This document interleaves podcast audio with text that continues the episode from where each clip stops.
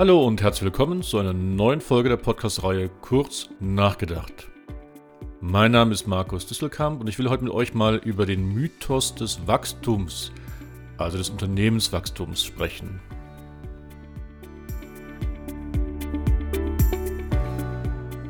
Denn in vielen Firmen, da sehe ich einfach so ein einfaches Dogma nach dem Motto, Wachstum ist das Allerwichtigste. Wir müssten als Unternehmen wachsen, sonst sind wir nicht spannend. Äh, da gilt äh, die, die, der Kampf um Marktanteile, neue Umsätze, koste es, was es wolle. Also selbst wenn dabei die Rentabilität auf der Strecke bleibt. Es geht um noch mehr Mitarbeiter, die man haben möchte, noch mehr Beteiligungen. Also so ein einseitiges, simples Denken. Naja, so nach Motto eigentlich, wer nicht wächst, der stirbt. Und jede Umsatz- und Marktanteilsteigerung, die wird wirklich in Pressemitteilungen super hervorgehoben, aber jeder Rückzug möglichst verschwiegen, denn man hat Angst, dass da die Börsenkurse fallen können oder das Eigenkapital abgezogen wird. Also irgendwie habe ich da so ein Dogma vor mir und deswegen möchte ich mit euch heute mal darüber nachdenken, warum haben wir dieses Dogma? Wo ist der Vorteil des Unternehmenswachstums? Wo sind es aber auch Nachteile? Und wie könnte ein gesundes Wachstum von Unternehmen aussehen? Und dann gibt es auch noch einen ganz aktuellen Anlass zu diesen dieser Podcast-Folge, denn gerade im Dezember hat sich ja die Firma Daimler aufgespaltet in, sagen wir mal, die Pkw-Sparte um Mercedes-Benz und, und die Lkw-Sparte um Daimler Truck.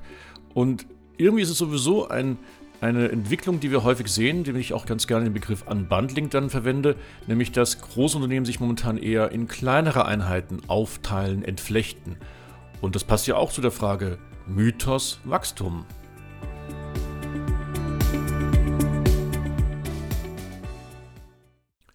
Starten wir mal direkt mit den Vorteilen des Wachstums, also den Gründen, warum Manager, äh, Berater, Investoren so auf diesen Wachstum immer fokussieren. Und das liegt einmal ganz klar in Kostenvorteilen, die man bei einer gewissen Größe realisieren kann. Da geht es um Mengen- und Skaleneffekte in der Produktion und im Einkauf inklusive dann der Möglichkeit, aufgrund bestimmter Mengen auch andere Preisschwellen, also günstigere Einkaufspreise resultieren zu können.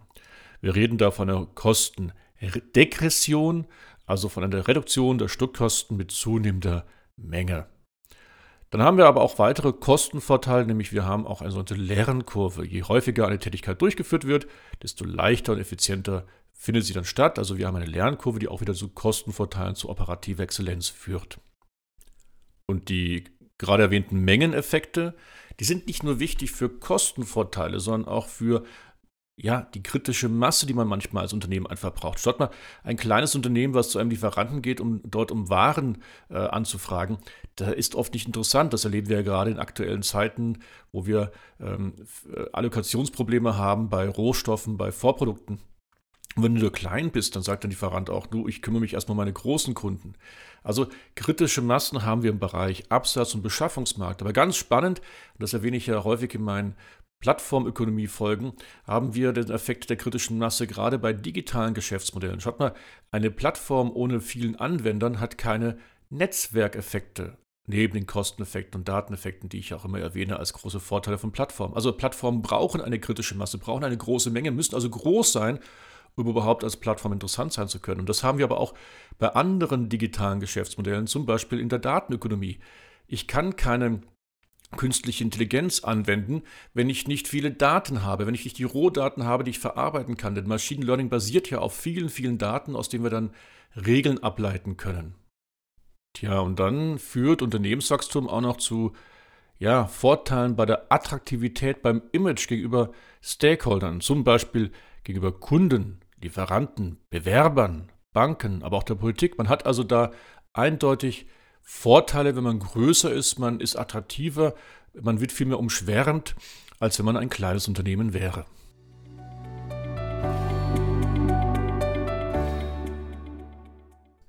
Ja, ihr seht, jetzt gibt klare Vorteile für Großunternehmen und das ist der Grund, warum seit 1957 die wichtigsten Unternehmensstrategien, vor allem in der Vergangenheit, immer darauf ausgerichtet waren, groß zu werden, also zu wachsen. Denn so hießen seit 1957 die sogenannten Strategien, die Wachstumsstrategien von Harry Igor Ansoff. Aber, aber, es gibt klare Nachteile von Großunternehmen und deswegen diese Podcast-Folge mit dem Motto Mythos Wachstum. Unter fünf Nachteile von Großunternehmen will ich mal ganz kurz eingehen und starte direkt mit dem ersten, nämlich Großunternehmen beschäftigen sich unheimlich gerne mit sich selbst. Sie drehen sich quasi um sich selbst. Sie vernachlässigen dabei ihre Märkte und Kunden und es dominieren eher so nach innen gerichtete Programme zur Senkung der Kosten, zur Absicherung der Compliance oder ganz ehrlich zur Absicherung persönlicher Interessen einzelner Topmanager. Wenn du da als Mitarbeiter nicht selbst einen Strudel von Reorganisation und Rationalisierung und Repositionierung kommen willst, dann hilft am besten nur der laufende Nachweis, dass du selbst ständig überlastet bist, überproduktiv bist oder eine Überbedeutung hast, einfach als Beweis der eigenen Unabdingbarkeit. Es zählt dann klar nicht mehr die Effektivität, sondern die reine Handlung.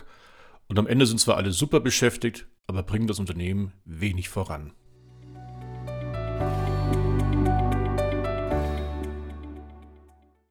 Der zweite Nachteil von Großunternehmen ist, je größer Organisationen sind, desto komplexer werden sie. Also es wächst die Komplexität an Abhängigkeiten, an Aufgaben, Dokumentationen, Haftung, Key-Performance-Indikatoren, Kompetenzen, Personen, Prozessen, Strukturen, Terminen und Verantwortungen. Boah, das war ein langer Satz und wer soll all diese Komplikationen denn überhaupt noch überschauen? Da lebt es sich am besten mit festen Arbeitsabläufen, klaren Regeln und starren Strukturen um den Überblick zu behalten und um eine pseudo-effiziente Arbeit zu ermöglichen. Aber in Wahrheit beendet das jegliche Veränderungen, Kreativität und Innovationen. Bleiben wir gerade beim Thema Veränderungen, kommen hiermit zum nächsten Nachteil von Großunternehmen, nämlich die Trägheit der Masse. Menschen wollen keine Veränderungen. Sie reden zwar davon, aber wer, wenn diese dann wirklich geschehen? Und kommen nun größere Menschengruppen wie in Großunternehmen zusammen, dann führt die Trägheit der Masse zu immer größeren Barrieren gegen Neuerungen und Innovationen. Die Antwort sind dann Widerstände, entweder in Form von offenem Widerspruch, von Ablehnung bis hin zu versteckten Blockaden.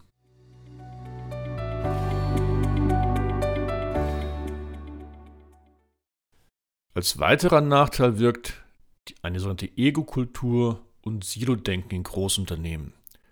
Egoismus ist erstmal menschlich. Aber je größer und oft unpersönlicher das Unternehmen ist, desto mehr kann der eigene Egoismus ausgelebt werden.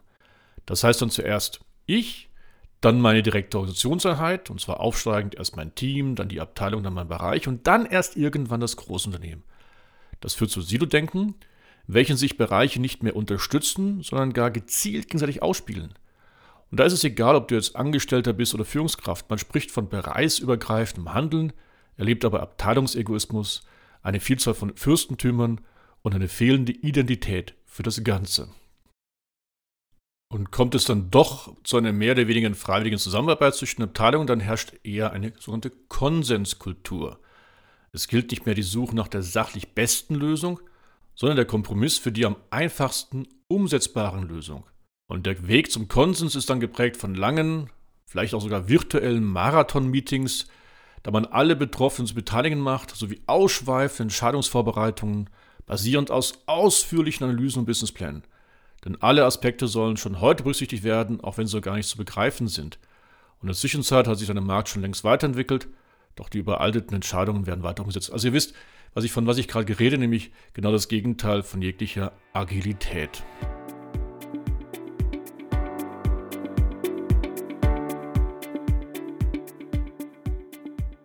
Na, habt ihr eure Firmen wiedergefunden mit diesen fünf Barrieren, die ich gerade erwähnt habe? Also Silo-Denken, Konsenskultur, Trägheit der Masse und all diesen Aspekten? Ja, vielleicht schon. Und deswegen führen ja, wie ich am Anfang mal sagte, viele Unternehmen gerade dazu, ihre Großkonzerne aufzuspalten. Wir reden da von Entflechtung oder englisch Unbundling. Und äh, Beispiele sind da Siemens, äh, jetzt eben Daimler, aber auch Google und viele andere Unternehmen, die das machen.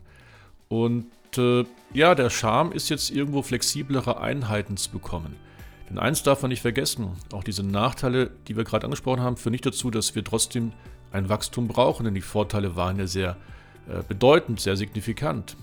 Aber wir brauchen definitiv kein blindes Wachstum, einfach Wachstum nach Marktanteilen oder nach Anzahl Köpfen, sondern wir brauchen ein gesundes Wachstum. Und da will ich mal kurz sagen, was für mich ein gesundes Wachstum bedeutet. Nämlich erstens ein Fokus klar auf die Kernkompetenzen. Also es bringt nichts, sich zu verzetteln, in irgendwelche fremden Geschäftsfelder reinzugehen, wo man sich nicht auskennt.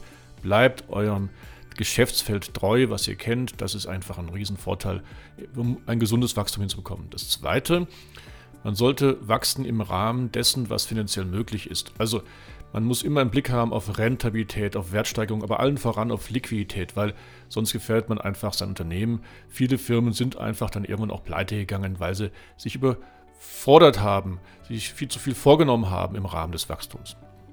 Und der dritte Aspekt, der mir der allerwichtigste ist beim Thema gesundes Wachstum, ist das Wachstum anhand von Innovationen. Wir müssen uns immer wieder erneuern, das kennen wir aus der Natur, wir müssen uns immer wieder neuen Marktbedürfnissen anpassen, Wettbewerbern, Marktregularien und da gilt es sich darum, zu wachsen durch pfiffige Produkt-, Prozess-, Markt-, Organisations- und Geschäftsmodellinnovationen. Und da haben wir jetzt wieder unseren Kreis zu vielen anderen Podcast-Folgen geschlossen. Insofern viel Spaß beim Nachdenken. Lieben Gruß, euer Markus.